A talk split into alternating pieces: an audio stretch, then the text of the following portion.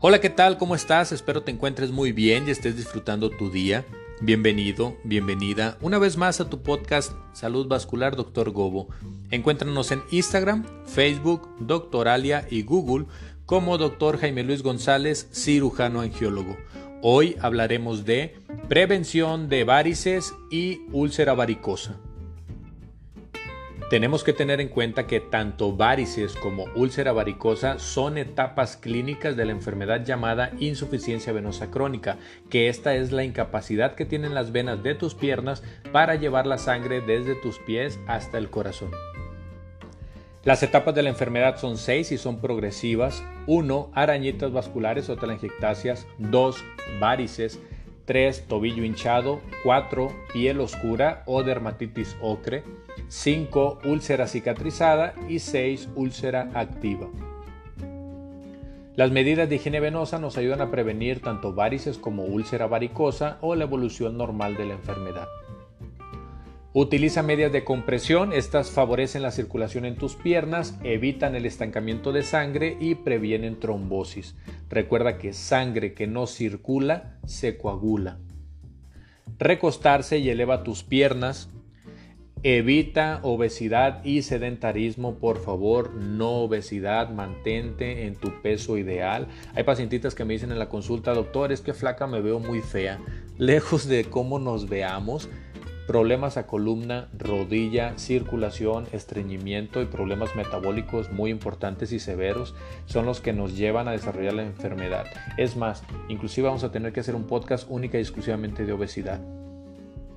Evita tiempos prolongados de pie o sentado. El estar mucho tiempo en una posición perjudica la circulación sanguínea de tus piernas.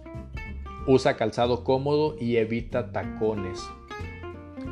Evita la exposición prolongada al sol. Los rayos solares aumentan el calor en tu piel y por debajo de ella están las venas y favorecen la dilatación de ellas. Mantente hidratado o hidratada, acostumbra la protección solar. Haz ejercicio, puede ser caminata, natación o bicicleta. Recordemos que la natación es uno de los ejercicios más completos, pero pues el que más se te acomode y el que más te guste. El punto es hacer ejercicio, muévete. No abuses del alcohol. Ojo, puedes tomar alcohol, cerveza, whisky, tequila, lo que sea de tu preferencia, simplemente no abuses de esta sustancia nociva. Produce dilatación de los vasos sanguíneos, principalmente del cerebro, por eso aquello de la cruda al día siguiente. Me han contado. Pero a su vez también genera problemas en todo el cuerpo. En las piernas no es la excepción.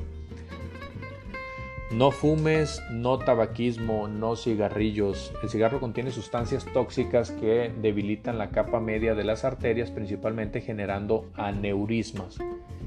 En las venas no es la excepción, también genera alteraciones en las capas, por lo tanto pierden esa fuerza, pierden esa elasticidad y se dilatan las paredes de ellas, produciendo varices y problemas de insuficiencia venosa crónica hasta llegar a etapas avanzadas.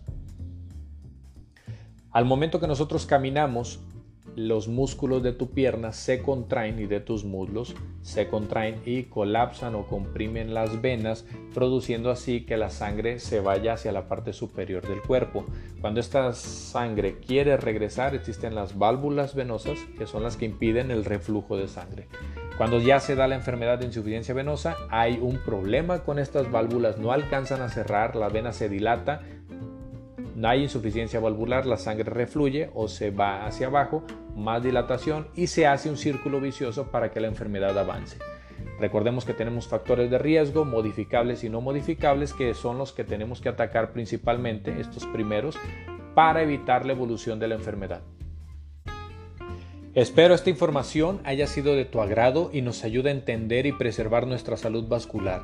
Gracias por escucharnos, te mando un abrazo, síguenos y sigamos.